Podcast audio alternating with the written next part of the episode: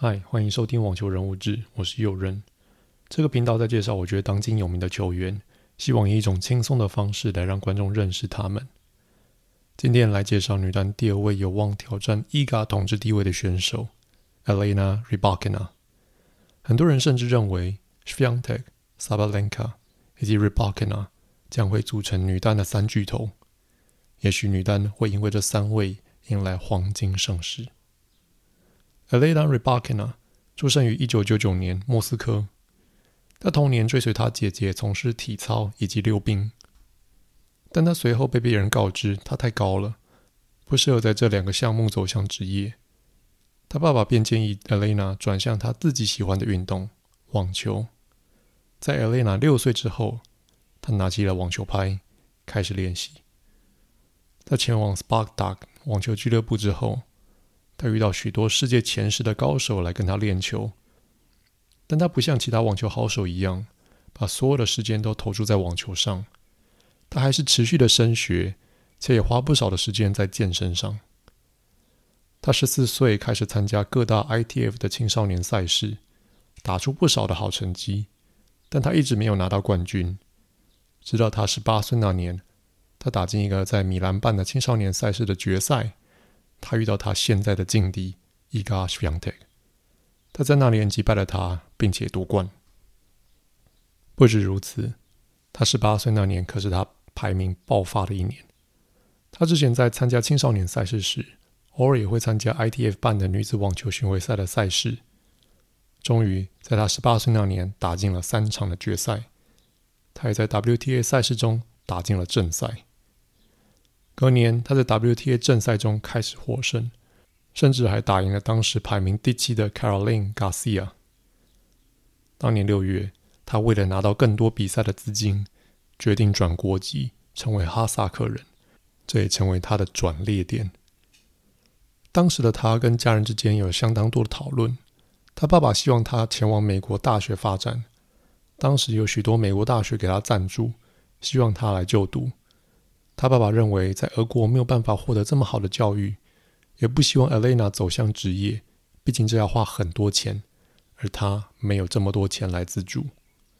但 Elena 对他想要的东西非常的清楚，他想要继续打球，他完全没有考虑去美国大学。他回忆哈萨克政府的援助在当时是场及时雨，帮忙化解资金窘迫的问题，也让他顺利的走向职业。二十岁前夕。他拿下第一座 WTA 两百五十分级的冠军，排名突破了前一百名。同年底，他拿下江西公开赛的冠军，并在武汉公开赛中遇到他现在的另外一个劲敌，Arena Sabalenka。他在那里没能赢下那场比赛，不过他的排名已经冲上了三十七名。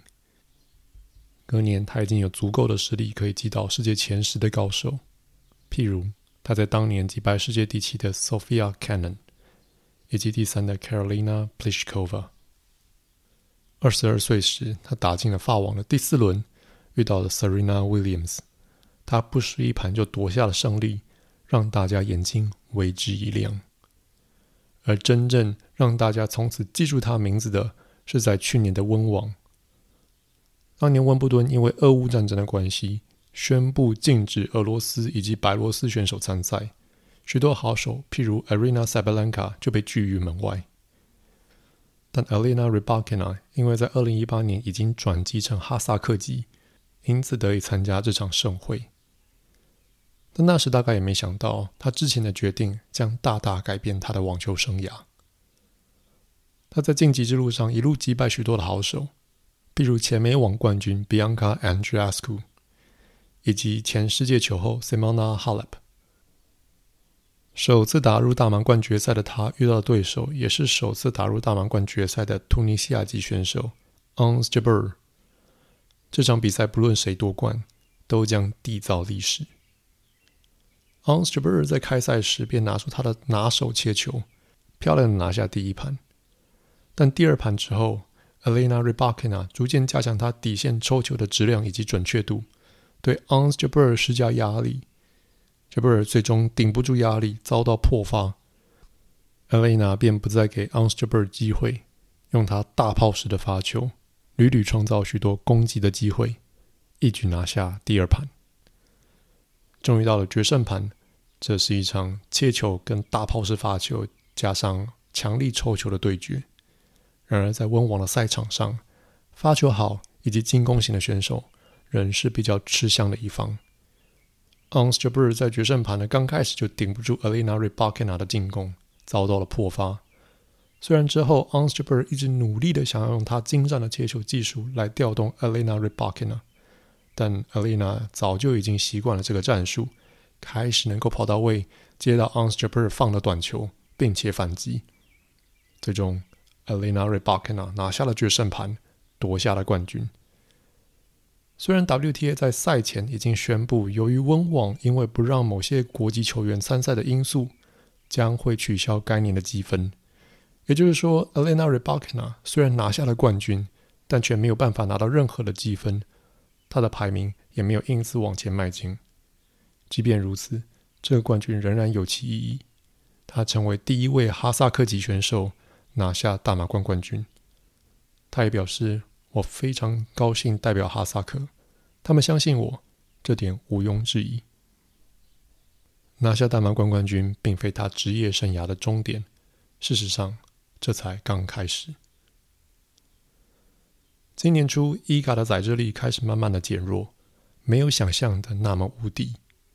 他在年初的联合杯上出战美国队的 Jessica Pegula，整场被彻底的压制，让大家开始怀疑。他是否已经不如去年那么强势？不过，伊嘎在澳网上的表现马上化解大家的疑虑。他很迅速的通过前三轮的考验，在第四轮遇到了他的劲敌 Elena Rybakina。Elena 强势的抽球以及变幻莫测的回球线路，让伊嘎很多次都猜错方向。最后由 Elena 取得了胜利。在拿下这场重大的胜利后，Elena 接着又赢下前法网冠军得主 Elena Ostapenko，以及前世界球后 Victoria Azarenka，再次晋级大满贯决赛，遇到了首次打入大满贯决赛的 Aryna Sabalenka。这是场火力的比拼，双方都有非常强的底线进攻能力。在 Sabalenka 提升自己的发球进球率后，这场比赛变得势均力敌。最后，萨巴兰卡顶住压力，输掉第一盘后，倒赶两盘，拿下他首座的大满贯冠军。这场比赛标志着女单三巨头的成型，这三位将在接下来的比赛中频繁的遇到，相互竞争。Rybakina 也在得奖感言中提到，希望今年能够跟萨巴兰卡有更多较量的机会。萨巴兰卡在底下回了一句：“当然。”他们两位的竞争很快的在印第安全公开赛上演。Rybakina 在晋级的路上又淘汰世界第一的 Iga Swiatek。Iga 似乎始终没有办法摸清 Elena Rybakina 的球路，再一次的输给了他的劲敌。到了决赛，与 Elena 隔网较量的就是 Arena Sabalenka。这一次，Sabalenka 的老毛病又犯了，十次的双误，还有好几次在很要命的关键球上。Elena 复仇成功，夺下她第一座 WTA 一千分级的冠军。拿下印第安全的 Elena 马不停蹄的前往迈阿密，准备挑战一个非常艰巨的任务——阳光双冠，也就是在同年拿下印第安全以及迈阿密公开赛的冠军。历史上也只有四位女将达成过这项荣耀，分别是 Steffi Graf、Kim Clijsters、Victoria Azarenka 以及 Iga Swiatek。在摆平多位好手晋级决赛，眼看目标就在眼前的时候，却遭到前温网冠军 Petra Kvitova 挡路，无缘达成这项殊荣。最近一次 Elena Rypakina 与其他两位交手是在罗马公开赛的八强，Elena 再次遇到 Iga，这次是在 Iga 最喜欢的红土上，大家以为 Iga 总算要复仇了，结果没有。在伊嘎迅速拿下第一盘之后，第二盘刚开始也拿到破发的优势，却无法兑现，战况被拖进了抢七决胜局。而雷娜把握机会拿下抢七之后，进入了决胜盘。在打抢七的时候，伊嘎似乎伤到了右大腿。在进入决胜盘不久，便宣告退赛。而雷娜今年第三次击败伊嘎，可说是伊嘎的克星了。他在最后也拿下了罗马公开赛的冠军，而这是他第二座 WTA 一千分级的冠军。现在举行的法国网球公开赛，Elena Rybakina 当然也参加了，而且也表现不错，进入了第三轮。然而今天却临时的宣布退赛，因为他最近持续发烧，不得已只能退赛，无缘在四强与伊嘎再次对决。塞贝兰卡最近表示，能够看到这些好手持续有好的表现，这会推着大家表现得更好，并且往下一个层级迈进。Swiatek 也表示很高兴能够有人一直盯着自己。我们打了很多场比赛，也对彼此有很高的熟悉度。但令人兴奋的是，又想出不同的解法来应付不同的情况，这是我在之前没有体验过的。前球后，Chris Ever 前些日子受访时提到，去年看到 Serena 退休时，他很失落，因为不晓得下一个冠军什么时候会再出现。但他现在已经一扫之前的失落，反而很兴奋，因为一个新的三巨头时代即将来临。希望大家还喜欢这次的分享，我们下周继续。